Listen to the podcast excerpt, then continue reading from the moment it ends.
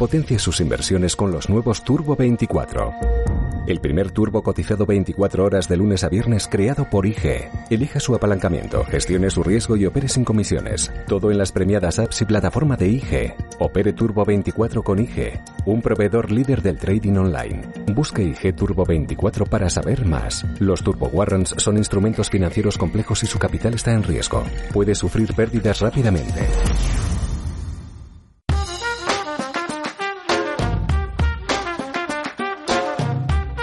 Tu dinero nunca duerme. Un programa de Es Radio en colaboración con Value School. Con Luis Fernando Quintero.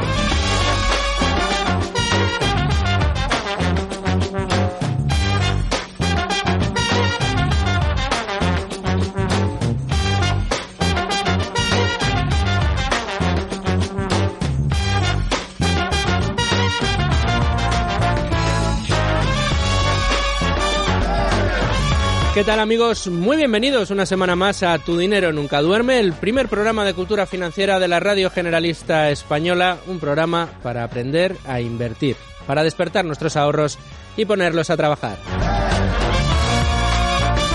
Como cada domingo en la sintonía de radio ponemos a trabajar nuestros eh, ahorros de la mano de los mejores. Manuel Llamas, ¿cómo estás? Muy bienvenido. ¿Qué tal? Buenas tardes. Tengo que decirte que la semana pasada te pusimos falta, pero ya veo que hoy has recuperado eh, los deberes, por lo menos los traes hechos. Hombre, claro que sí, siempre. No me extraña, no me extraña. Domingo Soriano, ¿qué tal? ¿Cómo estás? ¿Qué tal, Luis Fernando? Muy bienvenido también a la mesa de Tu Dinero Nunca Duerme. Gracias por estar con nosotros una semana más con esa pizarra y dispuesto eh, a preguntar de forma afilada y contundente a nuestro invitado de hoy, que ya verán que le conocen todos ustedes, pero antes déjenme que desde Value School salude a Luis Alberto Iglesias, ¿cómo estás? Hola Luis Fer, encantado. Muchas gracias por estar con nosotros una semana más y menudo invitado nos has traído hoy desde Value School. Digo que le conocen todos ustedes porque no es nada más ni nada menos que nuestro amigo Andrei Trucmel. Andrei, ¿cómo estás? Buenas tardes, Luis Fer. Muchísimas gracias por, por la invitación. Bueno, es un honor, además que ya nos conocemos, he estado por aquí en Sí, sí, has estado aquí en la silla de Luigi Sí. y hoy resulta que estás en la silla de invitado y gran experto. Eh, Además, para descubrirnos, yo creo que algo muy demandado por eh, todos eh, nuestros oyentes, como es la capacidad para el inversor particular de analizar empresas. Ya estamos todos, comenzamos.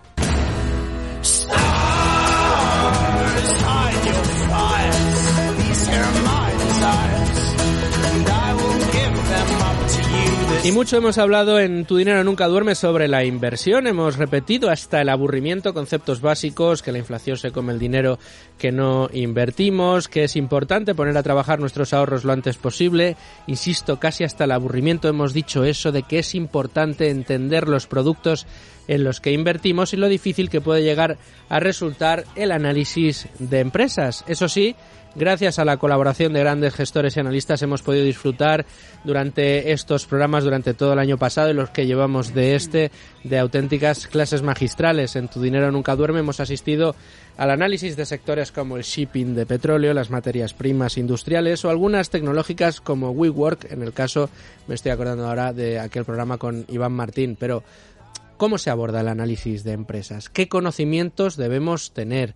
¿Cómo se marca la diferencia a la hora de seleccionar empresas? ¿Cuándo sabemos que hay un gestor o un analista que es capaz de seleccionar bien o mal empresas? Hoy, gracias a nuestro invitado, a gracias a Andrei Trucmel, vamos a averiguar todas estas cosas y también darles pistas, darles un itinerario para que todos ustedes que quieran animarse al menos a esa aproximación del análisis de empresa como inversor particular tengan herramientas para poder hacerlo. Pero antes de todo vamos a acudir como cada domingo y este sí a la lección de Manuel Llamas. Hola, eh, soy Martín Cuete, fundador del proyecto de Programa en Espiral. Y yo escucho Tu Dinero Nunca Duerme.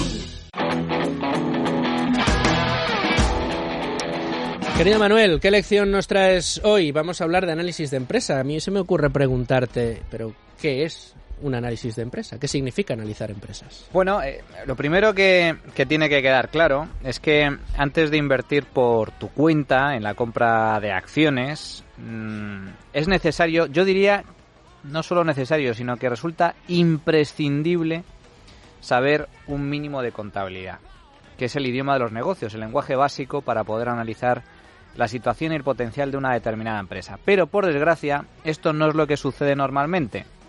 En España, la inmensa mayoría de inversores, de particulares, compran compañías en bolsa sin haberse leído ni un solo balance ni una sola cuenta de resultados. Y esto es comprar al tuntún, es decir, es comprar sin saber lo que se compra y sin saber si el precio al que se compra eh, una determinada acción es un precio alto o un precio bajo, si estamos comprando caro o estamos comprando barato. Hacer esto es básicamente como jugar a la lotería. A mí me sigue sorprendiendo muchísimo como algunos particulares que, con los que hablo, etcétera, pues cuando se acercan y te dicen, oye, yo, he comprado, eh, no sé, las acciones de un banco, eh, Santander, un BVA, o acciones eh, eh, extranjeras. Y le digo, bueno, ¿y, ¿y, por qué confías en esta empresa? Ah, bueno, es pues que lo he visto, me suena, creo que es una buena compañía, creo que es gran compañía, pero has leído sus balanzas, has leído sus resultados, has seguido eh, la cotización histórica de esta compañía, sabes si está barata, está cara.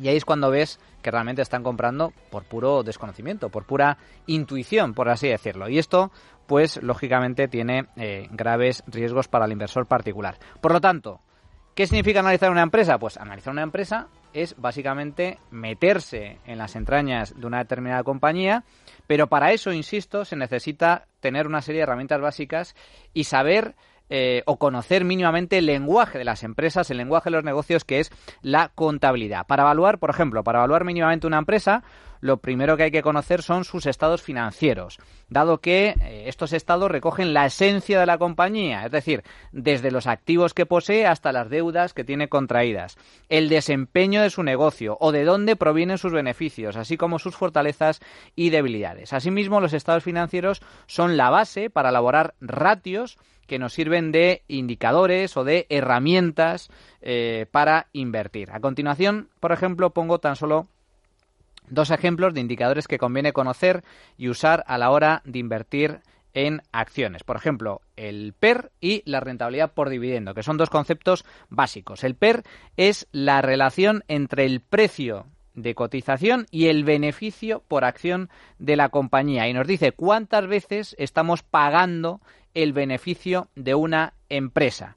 Eh, el PER, si una compañía tiene un PER bajo, en teoría está eh, más barata que si tiene un PER alto, aunque lógicamente eh, juegan otras variables. Igualmente, si se compara ese PER de la compañía con el sector o con el PER histórico de la empresa, sabremos en qué momento nos encontramos en cuanto a valoración del mercado. Otro concepto básico, otro indicador a tener en cuenta, rentabilidad por dividendo. Nos dice qué rentabilidad obtendremos eh, al cabo del año por dividendos cobrados al comprar eh, las acciones a un determinado precio. Cuanto mayor sea la rentabilidad por dividendo, más baratas estaremos comprando las acciones. Pero como digo, son apenas dos ejemplos, hay muchísimos más y seguro que nuestro invitado de hoy nos ilustra al respecto. Eso no me cae la menor duda porque ya eh, le he visto tomar apuntes y le he visto asentir con la cabeza, así que seguro que nos da muchas más pistas. Pero antes déjame, Manolo, que demos eh, una parada técnica en la pizarra de Domingo Soriano a ver qué nos cuenta hoy nuestro compañero.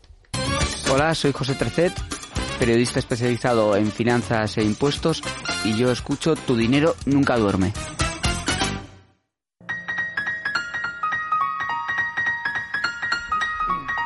Domingo Soriano, en tu pizarra de hoy, a ver, se me ocurre preguntarte, ¿qué le dirías tú hoy a una persona que ha decidido invertir por su cuenta en bolsa? Que no lo haga.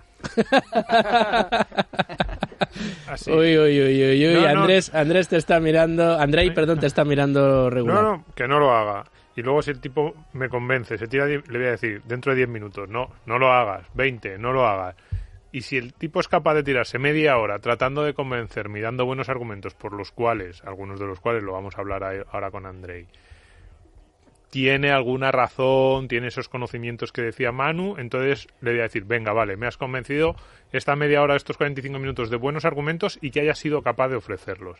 Pero si no eres capaz de, si a una respuesta no lo hagas, te quedas como, hombre, es que me habían dicho que era una buena idea, entonces te lo voy a decir 200 veces más. No lo hagas, no lo hagas, no lo hagas, no lo hagas. Solo si eres capaz de explicarlo muy bien. Eso es un poco lo que hay detrás de la broma, ¿no? Pero, y que no lo haga y que si lo hace, lo primero es hacerlo en algo cercano. Decía Manu que muchas veces la gente no conoce los estados financieros.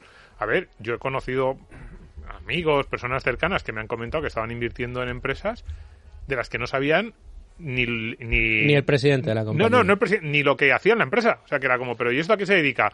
No, creo que es algo de eh, automoción, pero es componentes. Es, no, no, pero. O sea, que no sabían realmente cuál era el fin último de la empresa. Una auténtica locura. No, pero es que he leído por ahí que está barata o que. No, es que ahora mismo lo, eso, la industria de automoción en Estados Unidos está barata, esta tenía buena pinta y la cogido. O lo peor de todo, ¿no? Esas veces que te dicen, no, porque me han dicho que va a dar el pelotazo. Exactamente. Entonces, por ahí que, la conozcan. En ese sentido, yo animaría mucho a los inversores particulares a que vayan a, a lo cercano realmente, que es lo que, que es lo que dicen muchos de los eh, expertos de los que nosotros hablamos. Yo por- yo no invierto. ¿eh? Cuando digo a la gente que no lo haga, que dirán, pero bueno, ¿y este que va de listo? Yo no lo hago. O sea, yo no tengo ninguna inversión en bolsa en la que haya yo decidido directamente una empresa por muchas de las cosas que vamos a hablar en el día de hoy, que a mí me dan miedo, aunque haya inversores a los que sí que les puede resultar interesante. Y digo lo más cercano, porque a mí sí que me gusta mucho meterme en las páginas, en los foros, Value, y hay, hay gente que hace cosas bastante interesantes. Y sin embargo, entiendo que la gran mayoría de los que escriben ahí son españoles, digo, porque además son páginas españolas, en castellano y eso. Y ves un, un, un porcentaje muy alto, diría que una mayoría muy, muy elevada, de recomendaciones, discusiones sobre empresas extranjeras. Que no es que tenga nada de malo, pero yo siempre pienso, hombre, si de algo deberían tener, en algo deberían tener esa ventaja mm, los inversores value, ese conocimiento especial, ese dominio de la industria, es empresas españolas. Y no te creas que hay muchas. Y yo digo, ¿de verdad todos los inversores value de España saben muchísimo sobre el sector retail alemán, sobre la automoción china? O so- y yo digo, esto, ¿por qué no, por qué nos complicamos la vida? Por así decirlo. Y es algo que, veo digamos, es, es un primer paso, pero luego hay, a ver, te hacen unos análisis muy buenos. Yo me leo muchas veces pues las, las discusiones y veo análisis sobre el- los ratios, sobre los números, que son buenos y que denotan que sí que hay, hay detrás un estudio sobre la empresa, pero siempre me da un poco esa sensación de decir, ¿por qué nos complicamos en irnos a invertir a Japón? No digo inversores eh, profesionales, eso sí que tiene todo el sentido, que haya, fondos de inversión que tengan 8 o 10 eh, eh, analistas y que cada uno de ellos se especialice en un sector, en una geografía, pero los particulares, que es de lo que vamos a hablar hoy, a mí me llama la atención en los foros. Y en ese sentido, ese segundo paso de por qué no complicarnos, vamos a lo más cercano, em, yo diría que lo fundamental, lo hemos dicho cientos de veces, pero es cuando uno invierte en una empresa es asumir que eres socio. O sea, estás comprando la propiedad de una empresa y pasas a formar parte de eso, de una, de una compañía de la que tú eres socio en parte. Entonces, tienes que, yo creo que la idea última es pensar que estás comprando una parte como si, en el caso de que tuvieras dinero, pudieras comprar la empresa en su conjunto. Y para eso, hoy vamos a hablar mucho de ratios y de números y de dónde encontrarlos y de la información. Pero yo cada vez creo más que todos esos números, esas ratios, no sirven de nada si no comprendes bien esa empresa de la que estás comprando. O sea, puede haber una empresa con un PER 70 que esté barata y una empresa con un PER 2 que esté carísima porque está a punto de quebrar. Mm, Así llevando un poco al extremo. Entonces, déjate de ratios, vamos primero a, a- a conocer la empresa. Y, pero vamos, dicho esto, como llevo tres minutos hablando, todavía no lo hagas. O sea, todavía me tienes que dar 30 minutos más para convencerme de que es una buena idea. Pues 30, no más de 45 le vamos a dejar a nuestro invitado de hoy para que eh, nos explique y te convenza, Domingo, de que él sí puede invertir de forma particular. Pero nos vamos ya a la tertulia. Hola, soy Mercedes Azpiro de Magallanes Value Investors y yo también escucho Tu dinero nunca duermo. ¿Estás harto de bajas rentabilidades? ¿No quieres seguir pagando altas comisiones? Traspasa tus fondos de inversión a Finicens y podrás obtener una mayor rentabilidad. Más información en el 910-483-004 y en finicens.com. Finicens, especialistas en inversión pasiva indexada.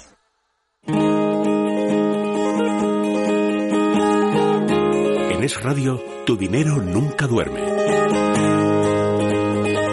Luis Alberto Iglesias. Bueno, bueno. Vaya invitado, nos has traído y me dices, oye, no, vamos a decirle a André Sí, que sí, venga. es que se lo merece porque, a ver, yo cuento un poco la historia de cómo surgió todo esto. Déjame que diga Si me que, dejas. que- que ya algún, algún día me dijiste, Andrei es un analista de empresas extraordinario. Y dijimos, oye, pues tendrá que venir algún día al programa. Es ¿no? que lo es, es que lo es y precisamente porque lo es y yo le veía que tenía ganas hace ya dos años, le propuse impartir un pequeño módulo para los alumnos de la Escuela de Verano de Value School. No sé si los oyentes lo saben, en Value School tenemos una universidad de verano, escuela de verano, para chicos y chicas de 18 a 25 años que tiene lugar en la primera segunda semana de julio. Pues fuera del programa, Andrei propuso, oye, estos chavales chicos, chicas, muchos de ellos quieren empezar, algunos a trabajar en la industria, otros simplemente van a ser clientes de gestoras, clientes compradores de fondos, pero habrá algunos que quieren hacerlo en su casa. Y oye, yo les puedo dar unas, unas guías para que ellos empiecen a analizar de, cómo empecé yo, mirando en páginas web tal, y chico, tira para adelante. Bueno, es que es uno de los módulos mejor valorados de, la escuela de verano, con lo cual le dije, Andrei, ¿te preparas unas recomendaciones y una una degustación de aquello que los chicos reciben en Value School, ¿lo podrías traer a tu dinero nunca duerme? Y me dijo, pues venga. Y esa es la razón de ser, con lo cual lo que aspiramos es a que a los oyentes de aquí se lleven hoy recomendaciones para empezar a hacerlo por, pues eso, los, fans del yo, yo me lo guiso, yo me lo como. Que hay gente así. Hay gente que en su vida pagaría un gestor para que le eligiese en lugar de hacerlo él las acciones en las que invierte. Entonces, pues bueno, hablaremos de, de dónde encontrar las ideas, de dónde encontrar la información uh, y una pregunta muy importante, y ya te la lanzo, André, es ¿cuáles son a tu juicio, las ventajas mm. de prescindir de un gestor para hacerlo en plan Juan Palomo, yo me lo guiso, yo me lo como, solo en casa? Bueno, muchísimas gracias de nuevo por, por haberme invitado al programa de hoy. Os agradezco mucho también la, la introducción que me acabáis de hacer, pero jo, un poco más fácil. Hay que poner el listón un pelín más, más, más bajo. Estás en primera, Andrei. Lo siento.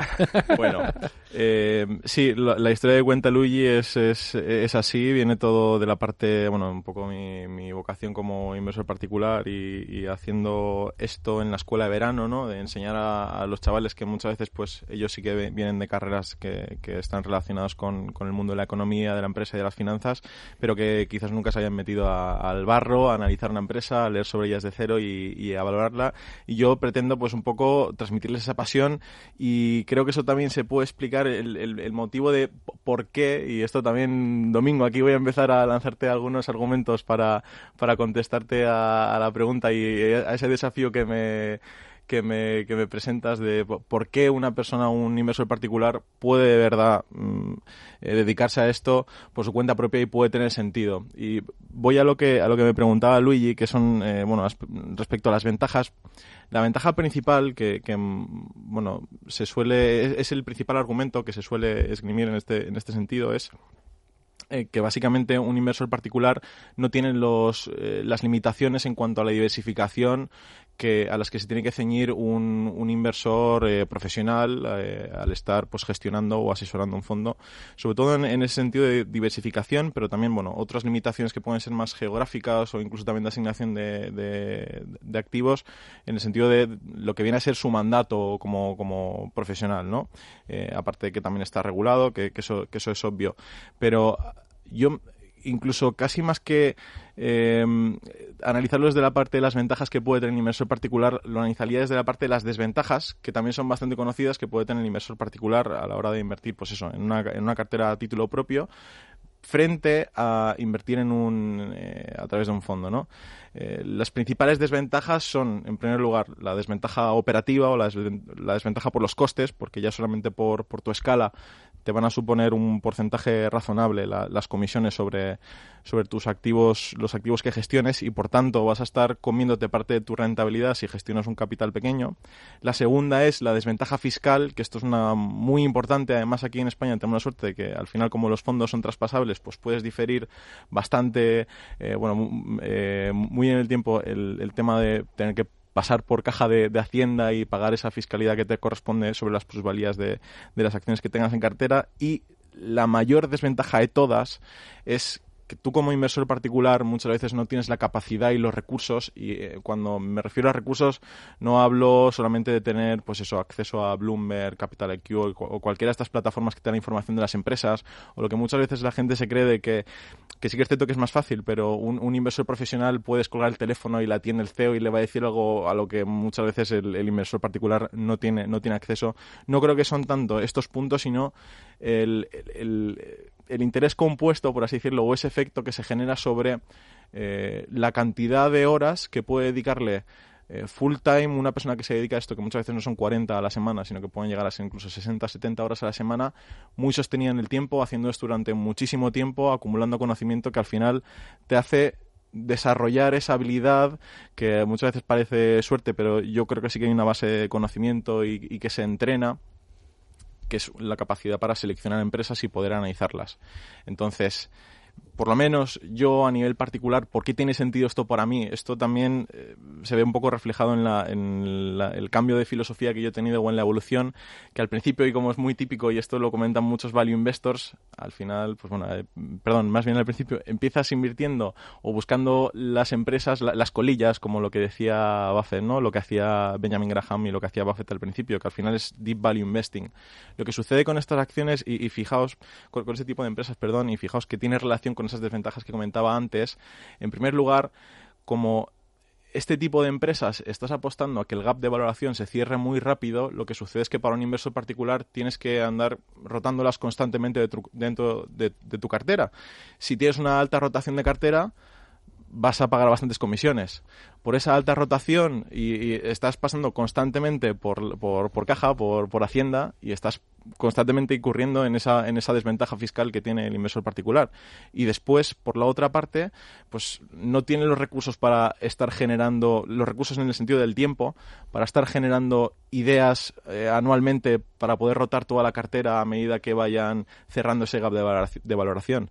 Entonces, yo por lo menos, dentro de la evolución que yo he tenido, de pasar igual de empresas cada vez, bueno, digamos que podía haber un componente de ese cierre de de valoración, pero tirando más a cosas de calidad que podías mantener durante bastante tiempo en cartera, pues me encajaba muy bien, porque al final es poca rotación, vendes pocas veces las acciones y realizas pocas veces las plusvalías, de manera que también pagas pocos impuestos en ese sentido, y luego además, como son pocas empresas las que tienes que seguir, pues simplemente tienes la capacidad en el tema del el recurso tuyo es manejable el para principal, ti, lo tienes a por mano. supuesto por supuesto con 10 20 horas a la semana una persona sí que puede llevar una cartera una cartera propia de acciones relativamente concentrada pero ojo porque aquí sí que voy a, lo, a una, algunas de las cosas que comentaba Manu anteriormente Hombre, la realidad es que hace falta una base bastante sólida en cuanto a, sobre todo, y también me voy a, a lo que comentaba Domingo, no es solo de la contabilidad, que sí, es, es, fundamental, pero no te puedes detener solamente en los números.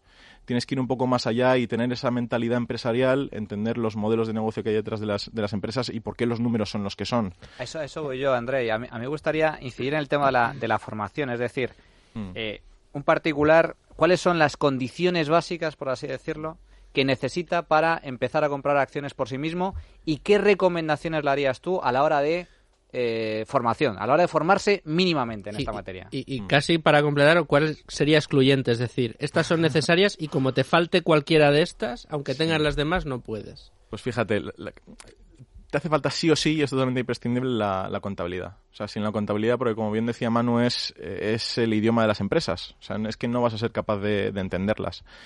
Y luego, realmente, al margen de la contabilidad, no te hace falta saber mucho más, porque muchas de las herramientas que, necesitas a la hora de analizar una empresa o, de valorarla, bueno, se pueden aprender en cualquier grado relacionado con el área de empresariales, pero no diría que, no, no sé, no te hace falta un máster en concreto, que es lo que mucha gente se cree, no te hace falta tampoco ninguna certificación o, o acreditación en particular, que sí que es cierto que ayudan porque te dan un poco una visión más global y te presentan todas las herramientas y puedes aprender muchísimo a nivel práctico, pero la realidad es que 300 horas invertidas en estudiar ese currículum académico, si las invirtieses en estudiar modelos de negocio, leer memorias anuales de empresas, leer también el análisis de, de otros grandes gestores, conectar con ellos y empezar a compartir ideas, yo creo que mm, llegas al mismo punto, básicamente. Sobre todo lo que hace falta en este sentido, y es lo que he dicho también, no es fácil compaginar esto siendo un inversor particular con nuestro día a día, porque al final esas 10, 20 horas que te hagan falta a la semana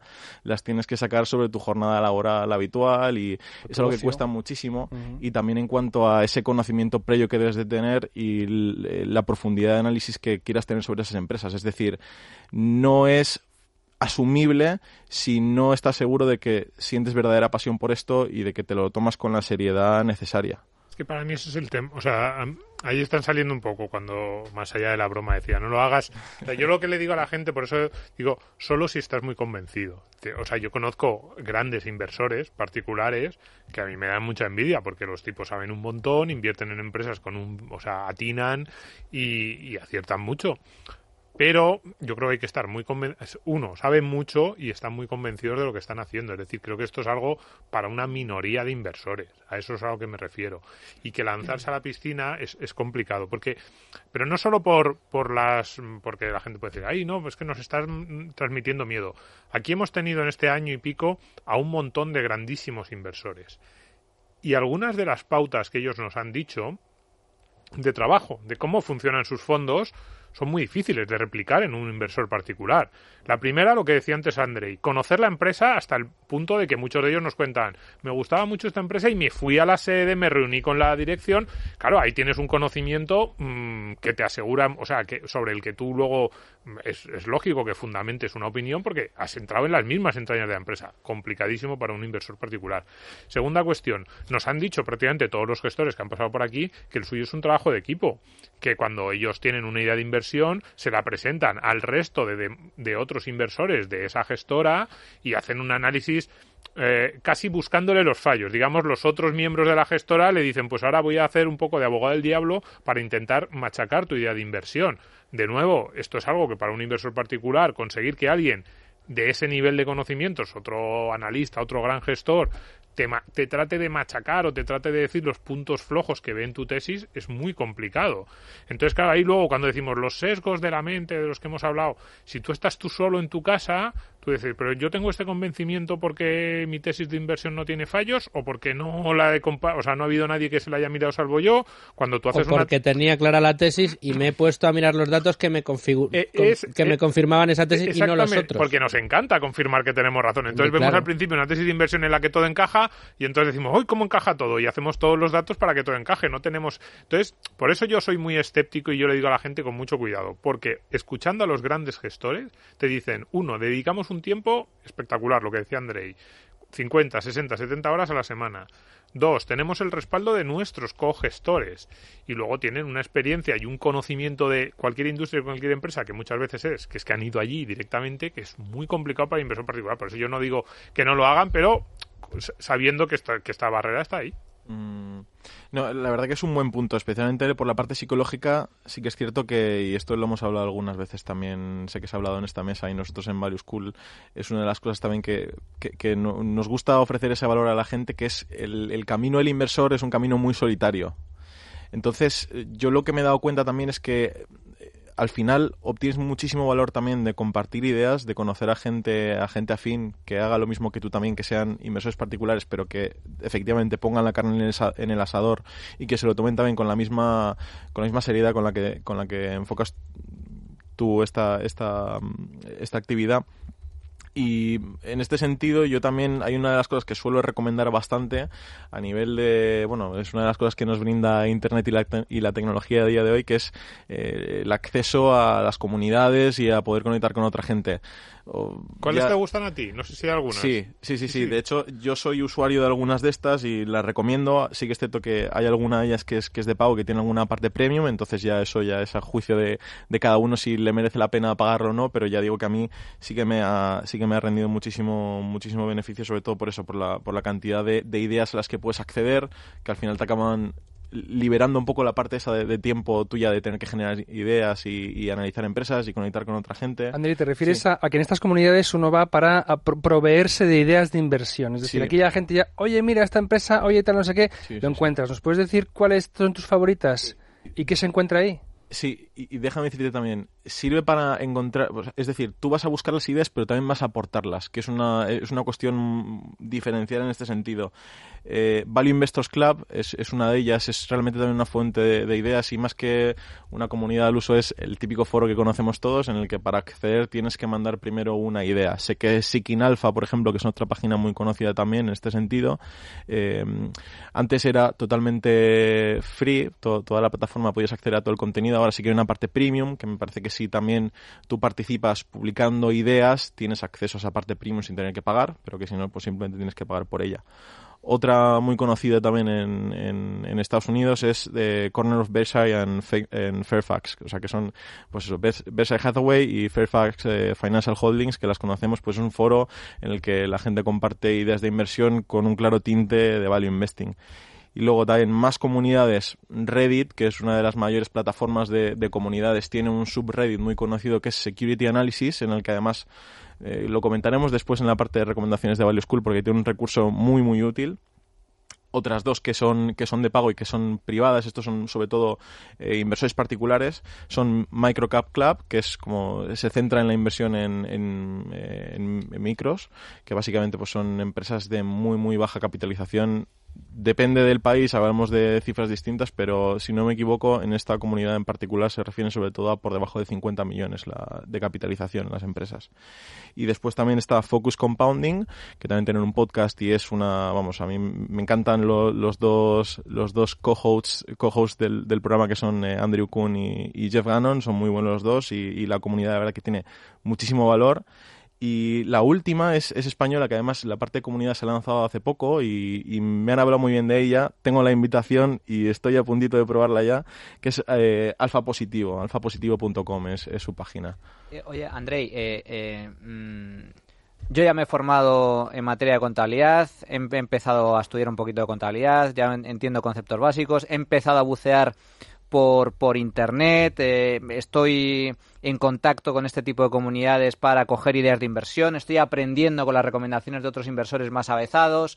Venga, me decido a comprar una acción por mí mismo. Mi No, primera... no lo hagas. Bueno, deja- deja- confía un poco en mi, do- en, Manu, en Manu. mi Domingo, que tú y yo nos conocemos desde hace una Venga, década. venga, has Pero todavía no le has dado la chapa de media hora, ¿eh? Eh, venga, eh, allá que voy. ¿Cómo lo hago? Es decir, eh, eh, eh, muéstranos un poco eh, Por- los- cómo, elegir, cómo elegir un broker, que son los intermediarios, eh, cuáles son sus ventajas, sus inconvenientes, mm, caros, baratos. Sí. Aquí el mejor es el más barato, Andrei. No funciona exactamente así. Pues venga. O sea, pu- puede que sí, y, y sí que es cierto que los, los que son más baratos tienden a ser, a ser mejores, pero no siempre, no siempre es así. Vale, en primer lugar, que esta es la pregunta típica, o sea, ¿cómo, cu- ¿cuál es mi broker ideal? ¿Cuál es mi match en este sentido? Pues a ver, eh, primero, no hay un broker. Sí que puede ser que según tipos o según perfiles haya un broker indicado para cada persona, pero de normal depende muchísimo de tus factores personales, es decir, sobre todo de eh, cuánto gestionas, cada cuánto rotas la cartera, cuántas acciones tienes en cartera también en, en número. Y aparte también si el broker te da acceso a esos mercados en los que tú quieres invertir. ¿Vale? Y estoy hablando solamente de, acciones, no estoy hablando de, de otro tipo de productos financieros, estoy hablando de las acciones. Y luego también hay otro punto que es cómo se trata la liquidez, que no, no voy a decir el nombre del broker, pero muchos seguro que si nos escuchan y, y conocen los distintos brokers, esto también es una cosa diferencial que ahora comentaré que es, que es muy importante. Entonces, en este sentido, tienes que responder a esas preguntas y después eh, es muy sencillo a día de hoy también. Gracias al tema de las comunidades, hay otra comunidad muy buena aquí en España que es la más grande en cuanto a número de usuarios, que es Rankia. En Rankia hay, me parece que dos recursos muy buenos que los tenemos también en la parte de recomendaciones. El primero de ellos es un test en el que contestando unas preguntas tú ya vas a dar directamente con unas recomendaciones de cuál es el broker que, el broker que se puede ajustar eh, más a tu, a tu forma de operar y a tu, y a tu cartera. Y después el otro recurso pues es simplemente una sección de su foro donde hay unos hilos bastante extensos sobre cada uno de los brokers. Entonces, en este sentido, y, y voy a lo que comentaba Luigi, de si el más barato es, es el mejor. Claro, ¿qué sucede? Eh, Los negocios, de alguna manera, tienen que sacar un beneficio. Es decir, si, si las comisiones son tan bajas, es porque de alguna otra manera tienen que estar ganándose el pan. Claro, de hecho, hace muy poco eh, lo, lo compartió Marga Rigasait, que estuvo también hace, hace muy poco en, en Value School, lo compartió la semana pasada, si mal no recuerdo, en Twitter, sobre un problema que estaba teniendo un broker estadounidense, irónicamente llamado Robin Hood, eh, al respecto de, esto, ¿no? Porque permiten eh, hacer una operativa que si no es totalmente libre de, de- de comisiones, creo que se acerca muchísimo y, y, bueno, pues básicamente se ha demostrado que han estado vendiendo la información y los datos de, de- de los usuarios de su plataforma y aquí no me refiero solamente a los datos personales, sino también a la información de las órdenes que tú procesas a, a otras entidades financieras presumiblemente para hacer front running y, beneficiarse de esto. Entonces hay que entender muy bien eso, que el, valor que tú le estás dando al broker no solamente la comisión, sino que puede haber otras cosas por las que realmente no te dé la sensación, pero estás pagando de más. Oye, Andrei, explícanos eso del front running, que es que Vale. utilizando el inglés seguro que muchos amigos no acaban de entender a qué te refieres. Básicamente estoy comprando antes que tú, cuando tú compras después de mí y ya te estás llevando, yo ya me estoy llevando esa, esa rentabilidad. O sea, que porque ese yo- yo, broker- yo he comprado antes de que tú compres y tú me vas a tener que comprar a mí las acciones. Más caras, porque Claro. ya las he subido yo de precio. Claro, yo, yo he comprado las primeras, las más baratas. Vale, vale. Joder, pues vaya. Dato inventado. Claro. Qué listo, madre Claro, mía. claro, claro. Es como lo de la película El Golpe. Sí, que sí, sí, la, sí. la trama, de- claro, la trama del golpe consistía en que ellos ya sabían el resultado final de la carrera y entonces hacían una apuesta sobre una carrera que ya se había producido y esto es algo parecido es como yo sé que hay un tipo que va a comprar a Mm, 2.50 compro a 2.48 y le meto el margen. Es una trampa Vale, Y eso No, se no llama quiero- front running. Front running, Sí. como correr por delante. ¿no? Exacto. Front y, no- running. y- y- y con esto no quiero decir que lo hagan que Todos. lo hagan todos los brokers que sean baratos, pero es una de las cosas de las que puedo sospechar. Además, también eh, en el broker en el que en el que yo opero habitualmente hubo recientemente un cambio en cuanto a cómo se trataba la liquidez que tienes en tu cuenta y ha habido también algo de polémica entre entre la gente porque por lo general ha sido un broker que ha servido pues eso por las bajas comisiones para gente que tenía poco capital. Entonces lo que ha sucedido es que en el entorno en el que estamos, la liquidez en, este broker en particular se tenía que invertir en un fondo monetario y este fondo monetario, al estar eh, ofreciendo una rentabilidad negativa, el broker estaba perdiendo dinero con la liquidez que los clientes tenían en el broker. De manera que ya llega un punto en el que han puesto un límite a cuánta liquidez puedes tener en la cuenta y, pues hombre, dependiendo de eh, la cantidad de capital que tengas en tu cuenta o no, pues puede ser razonable tener un 10, un 20% de, de, de liquidez y quizás ya no te lo permite el broker. ¿De acuerdo? Pero para, para este tipo de cosas y también en cuanto a lo que comentaba antes del número de acciones que tienes en cartera o cada cuánto las vendes, yo lo que recomiendo es que eh, la persona que nos esté escuchando que entre a esa comparativa en Rankia, que se, se responda a estas preguntas y que haga una simulación de, de acuerdo, yo con mi cartera o con mi universo inversor o con la cantidad de veces que he roto la cartera a lo largo del año y, y el capital que tengo invertido en ella, ¿cuántos o, o qué comisión asumiría si cogiese, por ejemplo, estos tres o cinco bloques distintos? Mm, Andrei, una pregunta que es que eh, ha salido en las conferencias de Value School Mm. eh, la palabra screeners. Sí. A los amigos que vienen a ver las conferencias a veces preguntan al gestor, ¿utilizáis screeners? ¿Qué son? Y si están al alcance de los inversores particulares y qué podemos esperar encontrar en ellos. Vale, aquí, vale, voy muy brevemente a la parte de la, de la escuela de verano. Además que, fíjate, también una cosa que hemos hablado hoy aquí en la mesa es, o sea, cuando, cuando impartimos este módulo en la escuela de verano, el primer warning, el primer disclaimer es, a ver, sed conscientes de que vamos a condensar una actividad que es muy compleja y que requiere muchísimo tiempo en un periodo muy breve. Entonces, hemos preparado como cuatro secciones distintas por las que podemos pasar, bueno, pues en tres días, cuatro días podemos haberlas visto la- las cuatro para que ellos ya tengan las herramientas y que empiecen a, a- a invertir o a seleccionar una empresa, analizarla, valorarla y, y luego presentarla. El primer paso es la generación de ideas y ahí los screeners cumplen un, un objetivo que es, que es fundamental, que es que te, te reducen eh, la cantidad de tiempo que tienes que invertir para llegar a esas empresas que cumplen ya con algunos de tus criterios una auténtica barbaridad. El screener lo que hace básicamente es un filtrado. Tú al screener le puedes dar eh, unas, le puedes proporcionar unas condiciones y el screener te devuelve las empresas que cumplan con esas condiciones. Pero, por ejemplo, es una especie de base de datos. Exacto. Y tú le metes un, un criterio de deuda, de eh, activos, de tal y cual, y ¡pum! te saca de un listado X que tienen ellos, las que cumplen, y tú ya a tiro hecho vas a mirar esas. Sí, Te las eso- filtran. Eso es, y me decías si es accesible o no. Pues eh, hay muchísimas herramientas, hay muchas que son, son públicas, son gratis, otras que son premium y otras que ya tienen un precio, mm, bueno, mm, eh, bastante elevado, que estas sí que son más para profesionales como los que comentaba al principio, que son Bloomberg o Capital IQ, Faxet, pero la realidad es que incluso con herramientas tan básicas como, pues no sé, Finbiz, por ejemplo, que es, que es uno de los eh, es uno de los screeners más, más conocidos más utilizados, eh, Market Screener, también el Financial Times tiene un, un screener propio, Capital Cube, Guru Focus, muchísimas de estas páginas que ofrecen información, no sé si por ejemplo Morningstar lo tiene, pero son ese tipo de páginas que ofrecen información financiera sobre las empresas y que te lo tienen ya resumido y te, por así decirlo, te modelizan ya las cuentas anuales de, estas- de estas empresas o sus estados financieros que te ofrecen también ese mismo servicio porque al final están bebiendo de los mismos datos.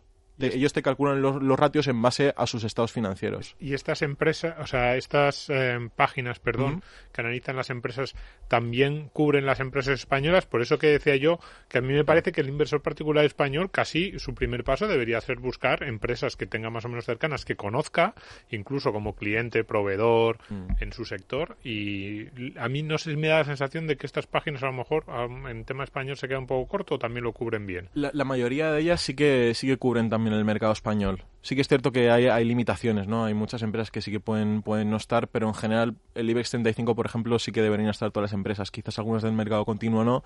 Y pasa lo mismo también a nivel global. Luego igual también hay, hay screeners que tienen una muy buena base de datos en Europa, pero tienen muy mala base de datos en Estados Unidos o a la inversa. Es que como, a ver, Mm. mi, mi posición eh, frente a un inversor particular, aparte de, de la broma o de las precauciones, yo le diría, por una parte, oye, un inversor particular, lo que tú decías antes, no tiene las limitaciones de tamaño de una empresa, de sector, entonces le diría, búscate una empresa, una empresa española, ya no del mercado continuo, incluso del MAP o directamente, o sea, algo muy pequeñito donde tú ahí puedes sacar una, eh, un- o sea, puedes tener una ventaja respecto al otro inversor.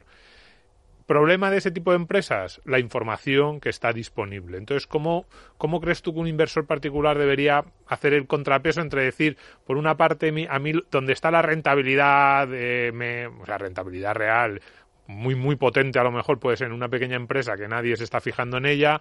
Problema es, pues eso, falta de información, no está tan regulada ni, ni tengo la misma seguridad que en una grande. Sí, o sea, eh, es totalmente cierto. Y pe- permíteme también que hable un poco del tema de la cercanía, porque me parece algo también muy, muy interesante. Yo, personalmente, puedo decir que la primera empresa en la que invertí sí que española, pero es de las pocas españolas que, que llego a comprar. Y, y de hecho, o sea, que, esto, bueno, en fin, eh, a mí me da la sensación de que es así. Y además que si lo pensamos a nivel estadístico, eh, tiene sentido que sea así. Hay muchísimas empresas fuera de España. Es decir, España es una minoría respecto a todas las empresas o al universo de inversión que hay a nivel global. Es normal y es comprensible que haya muchísimas empresas mejores que las que estén cotizando en el mercado español. Y lo que sucede también es que, aparte del el hecho de dónde cotiza una empresa, no, no marca realmente la, la exposición que tiene a una zona geográfica, porque muchas veces puede haber una empresa que esté cotizando en España y no Y por tener, la, por tener cerca la sede, países. claro, porque al final tu consumidor está fuera. Claro, ¿cuál es la facilidad que tenemos a día de hoy? Bueno, es, es una consecuencia más bien. El mundo está tan globalizado que el- los hábitos de consumo, pese a que sí que es cierto que en algunas zonas geográficas en las que es muy particular, se ha, se ha eh, consolidado bastante a nivel global. Entonces, en ese sentido, es más fácil a día de hoy entender un negocio estadounidense desde España de lo que podía ser hace 50 años, aunque sí que es cierto que hay muchos negocios que tienen un componente geográfico muy grande y que dependen muchísimo, como por ejemplo el sector inmobiliario, tienes que estar muy cerca de él. Y sobre todo lo que comentas, empresas pequeñas es aún más importante estar cerca de ellas, porque en esas empresas pequeñas en las que quizás sí que el modelo de negocio no está tan probado y empresas pequeñas en las que pues bueno no hay tantos comparables hay poca información como tú dices tienes que no conocerlo hay- mucho más de cerca A lo también mejor no hay tantas ideas en esos foros de los que hablabas, ¿no? Que, que de repente se generen ideas, como decía Domingo, en esas pequeñas empresas, que es quizá lo que les da tanto valor, ¿no? Claro, muchas veces, eh, fíjate, es un campo muy muy curioso. Además que aquí en España hay un fondo que sí que se dedica a la inversión en, en, eh, en empresas de, bueno, microcaps, que son es el de Magallanes, el de eh, microcaps. Bueno, es que ahora mismo no, no sé Sí, cómo sí, se sí, llama es microcap, sí. Pero bueno, la realidad es que una de las, una de las, comba- de las comunidades que comentaba antes, que es Microcap Club, sí que se dedica a analizar precisamente este tipo de empresas, pero mm, hay que asumir que es una minoría eh, a nivel de todas las comunidades. La gente suele compartir ideas de inversión de otro tipo de empresas y yo lo entiendo por una parte porque sí que es cierto que es mucho más complicado analizarlas y muchas de estas empresas suelen tener un componente muy grande de crecimiento. E, esa es básicamente, en este caso, el, es, la argumentación que hay detrás de comprar estas empresas pequeñas, porque al final tienes un, un ¿cómo, lo puedo decir? Un, una trayectoria por delante que puede llegar a ser muy larga, un potencial, claro. André, hay, hay eh, solo dos, dos, dos recomendaciones. Estás dando, la verdad, cantidad, cantidad de páginas y, referencias que, lógicamente, eh, tendremos que... las recogeremos. Tendremos que recoger en, en, en, nuestras redes sociales y en, y en Twitter, pero eh, a mí me gustaría que nos dieses dos pinceladas sobre eh, dónde obtener datos financieros de, empresas, porque claro, lógicamente, oye, yo ya sé algo, algo, de contabilidad, quiero analizar una empresa y, ¿qué tengo que ir? ¿A la página web de la empresa? ¿Dónde encuentro esa eh, su cuenta de resultados? ¿Dónde, dónde encuentro su estado, sus estados financieros? Si hay alguna página que nos pueda recomendar. Y al mismo tiempo, mm. yo soy de la teoría de, oye, aprender de los mejores. Es decir, ¿cómo podemos seguir las carteras de grandes inversores y sus eh, cartas trimestrales o anuales? Mm. Empiezo primero por lo que ya comentamos antes también de los datos financieros, ¿no? Eh, hay muchísimas páginas, pero en, en, general lo que recomiendo, y también es cierto que a día de hoy es muy fácil descargar de manera automática los estados financieros de las empresas, tanto las españolas, que quizás sí que requieren un poco más de conocimientos de modelización en, en un Excel, pero por ejemplo las empresas estadounidenses es facilísimo. Entonces, si estás analizando este tipo de empresas, con total seguridad puedes pensar que los datos en estas páginas son también correctos. Estamos hablando de páginas como Yahoo Finance, por ejemplo, que tiene un buscador para las empresas con un apartado de los, eh, estados financieros o un resumen de los ratios. También Capital Cube, que esta igual es un pelín menos conocida, pero que a mí yo la he utilizado también durante bastante tiempo y me parece buena.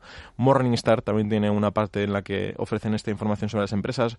Guru Focus, que también es una, una página internacional. QuickFS, QuickFS además es una página que a mí me gusta bastante. Yo la la, he utilizado recientemente. Todo esto es gratis. Que a lo mejor hay gente que dice, pero esto es mucha información muy buena. ¿Esto es gratis o te tienes que registrarte, me imagino? Sí, todas, todas ellas son, son gratis bajo registro y hay algunas que sí que tienen un, un, servicio, premium.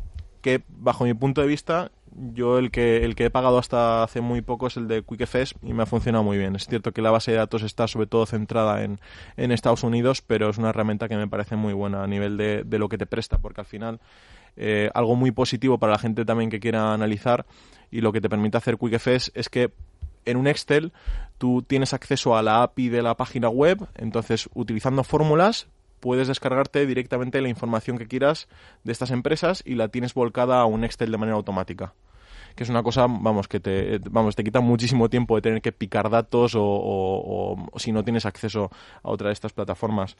Y otra de ellas también es Sikin Alpha, Sikin Alpha que hemos hablado antes de ella a nivel de, bueno, de eso, de, de análisis, de encontrar análisis. También tiene una parte en la que puedes hacer el seguimiento de las empresas de todas las noticias que salgan sobre cada una de ellas y sobre los datos financieros de, estas. Otra cosa que me preguntaba Manu, tema de los grandes gestores. Bueno, hay dos páginas por antonomasia que son Guru Focus, la sección que tiene de los gurús, por así decirlo, que recogen, pues bueno, track record y también las carteras en cada momento de, de los grandes gestores, y Dataroma, que también más de lo mismo. O sea, están actualizadas las carteras de los, de los superinversores. Y luego también hay una muy, muy, muy buena fuente de información, que es la que comentaba antes que estaba en, el, en la comunidad de Reddit de Security Analysis, que es un hilo que de hecho en la comunidad financiera española en, en Twitter se ha hecho bastante famoso en las últimas semanas, que es un compendio de las últimas cartas del último trimestre de grandes gestores a nivel internacional, que luego creo que Luigi tiene preparado por ahí el, el enlace para compartirlo por, por el Twitter de, de la cuenta de Tu Dinero Nunca Duerme.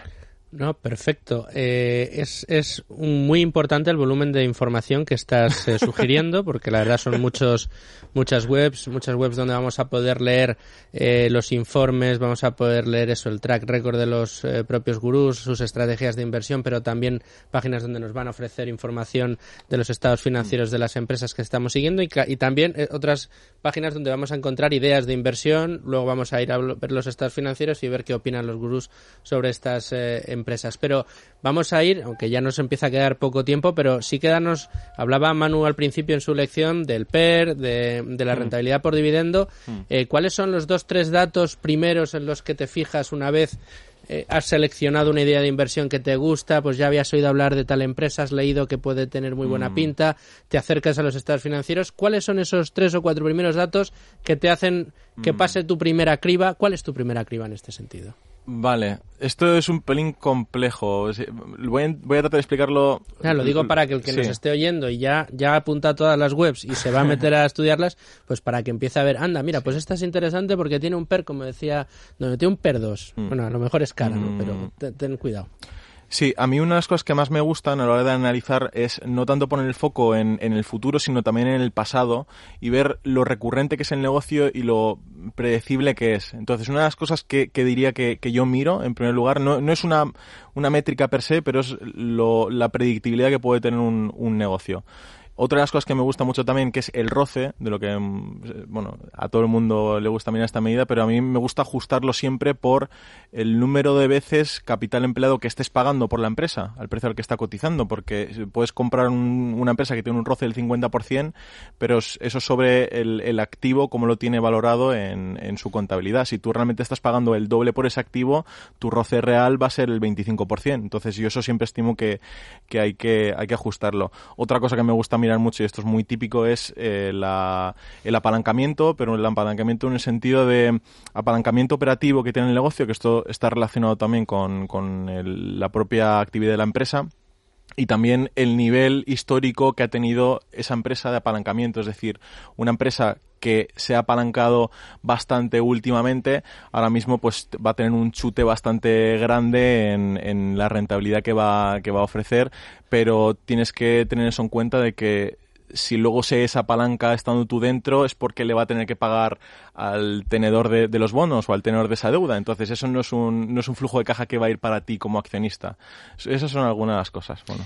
Eh, bueno, espero que estén ustedes tomando nota. Si no, yo, eh, como cada semana, les recuerdo que pueden volver a visitar el programa con lápiz y papel e ir apuntando todo. Pueden, con los podcasts, incluso ir parando, yendo hacia atrás, volviendo para adelante o volviendo a escuchar el programa entero para tomar nota. También en nuestras redes sociales, ya lo saben, en Twitter pueden seguir eh, este programa y ya les estamos eh, colgando en este momento todas esas recomendaciones que nos ha hecho Andrei. Pero es que le digo lo de los podcasts porque Marta Galindo, nuestra productora, ¿cómo estás, Marta? Hola, ¿qué tal? Eh, nuestros podcasts los escuchamos gracias a IG, ¿verdad? Sí, que además nos patrocina este espacio que es para todos esos inversores formados e informados. Fabuloso. Y además tenemos otro consejo que darle a todos nuestros oyentes, porque les decimos siempre, tienen que escuchar el sábado Economía para Todos, que es de 2 a 3 de la tarde en la sintonía de radio. En la sintonía de radio de 2 a 3 de la tarde, pero el domingo este programa, Tu dinero nunca duerme.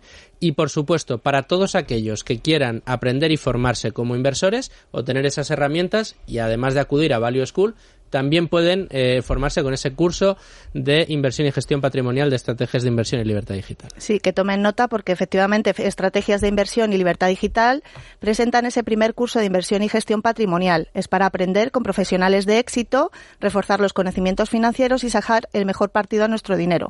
Es 100% online. Puedes hacerlo hasta en cuatro meses y solo dedicando 15 minutos al día. Solo cuesta 495 euros. Así que puedes entrar en Libertad Digital, en libremercado.com o en llamando al 915239722. Y repito, 915239722. Muchísimas gracias, Marta. Ahí quedan esas recomendaciones, pero no quedan aquí porque quedan las recomendaciones Value School. No vean ustedes si tienen que apuntar hoy. Hola, soy Ana García Justes, del equipo de Cobas Asset Management, y también escucho Tu dinero nunca duerme. Tu dinero nunca duerme. Un programa de Es Radio en colaboración con Value School, con Luis Fernando Quintero.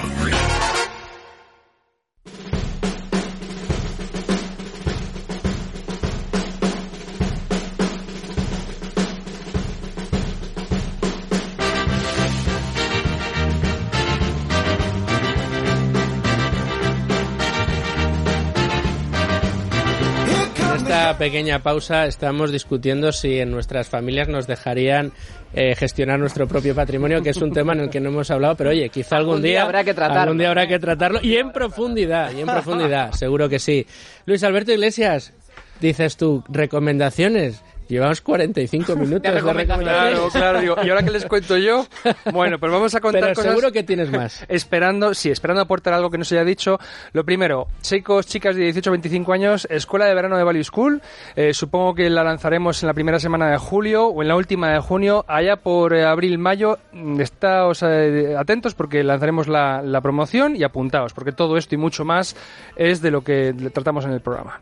Luego tenemos otro curso que eh, organizamos con ICADE. Tenemos un máster de ICADE eh, de seis meses, creo que es Andrei, más o menos, donde enseñamos esto, Behavioral Finance, es decir, finanzas de comportamiento, los sesgos psicológicos.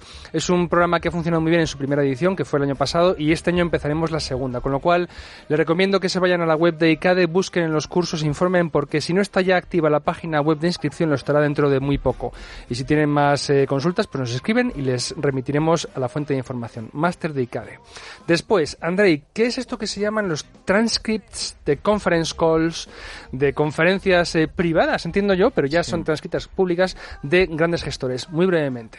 Sí, e- est- bueno, las conference calls son las llamadas que tienen eh, el, el management de una empresa, los directivos de una empresa cuando presenta resultados y los tienen con otros inversores, normalmente institucionales, y estas, eh, estas conference calls suelen estar accesibles para cualquier inversor particular, pero lo positivo de, de- bueno, hay dos páginas que, que yo recomiendo en este aspecto, que son Seeking Alpha y Conference Call Transcripts, es que te vienen ya directamente las conference call muchas veces en, en formato audio, pero también en texto, de manera que puedes control F en Y Google buscar. Chrome, buscas lo que quieras.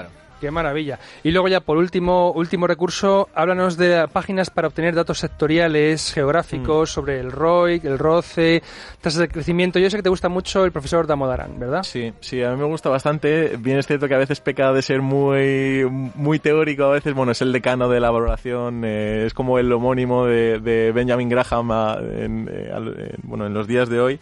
Pero bueno, Damodaran tiene un repositorio muy bueno de, de estos datos históricos en, en la página web de la eh, NYU, que es la- me parece que es NYU Stern. Bueno, por ahí dejaremos el, el Dejaremos el enlace enlace. y hay tanto, bueno, son, son datos históricos como también algunas proyecciones y datos actuales, pues de, bueno, de variables como las que ha dicho Luigi, de ROE, WAC, tasa de crecimiento que ayudan mucho a la hora de, de valorar también. Pues fenomenal, gracias por las, las recomendaciones glosadas y bueno, aquí tiene la gente material para, para hacer su mini curso. Menudo programa el de hoy, señores. Espero que no se les haya agotado el lápiz a la hora de tomar nota, aunque ya saben que se los vamos a servir todos en nuestro Twitter y por supuesto también en, estará en Libertad Digital y me consta que en Value School. Andrei, muchísimas gracias. Bueno, Te muchísimas tendremos gracias a vosotros. seguramente en otros programas para que nos sigas hablando de estas cosas tan interesantes. Luis Alberto Iglesias, gracias por acompañarnos una semana más desde Mm. Value School. Menudos programas nos estás ofreciendo, eh, Luigi. Domingo. Muchas gracias, gracias. por tu pizarra y tu consejo. No lo hagan, piénselo siete veces, no lo hagan, pero si lo van a hacer, no se pierdan este programa y tomen buena nota. Manuel Llamas, gracias Hasta como siempre semana por tenerte viene. aquí. Y a todos ustedes decirles que sean muy felices, que sigan con nosotros, que les dejo en la mejor compañía la de Radio y que la semana que viene tendremos temas súper interesantes para todos ustedes. En Es Radio, tu dinero nunca duerme. Con Luis Fernando Quintero.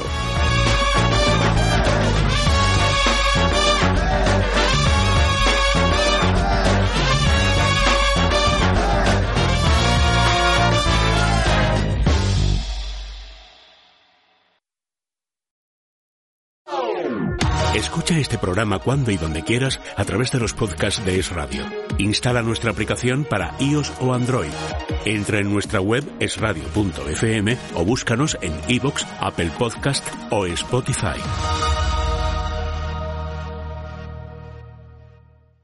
Llévanos siempre contigo. Síguenos en nuestra cuenta de Twitter, arroba esradio y arroba libertad digital. Y sé el primero en enterarte de lo que está pasando. Potencia sus inversiones con los nuevos Turbo 24. El primer turbo cotizado 24 horas de lunes a viernes creado por IG. Elija su apalancamiento, gestione su riesgo y opere sin comisiones. Todo en las premiadas apps y plataforma de IG. Opere Turbo 24 con IG, un proveedor líder del trading online. Busque IG Turbo 24 para saber más. Los Turbo Warrants son instrumentos financieros complejos y su capital está en riesgo. Puede sufrir pérdidas rápidamente.